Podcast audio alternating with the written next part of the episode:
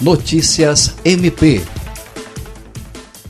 Para verificar as condições em que estão vivendo os imigrantes venezuelanos transferidos para a escola Campos Pereira, na cidade do Povo, em Rio Branco, o Ministério Público do Acre esteve no local na terça-feira, dia 31 de março.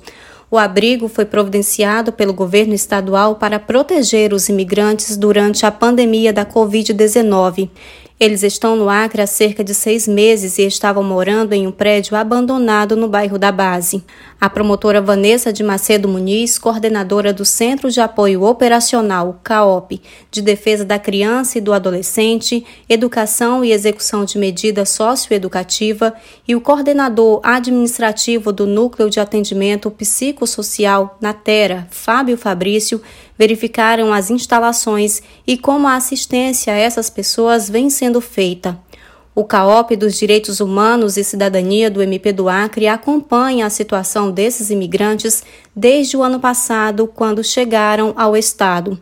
Segundo o governo, as 16 famílias recebem auxílio socioassistencial, educação, saúde, além de alimentos, colchões e produtos de higiene.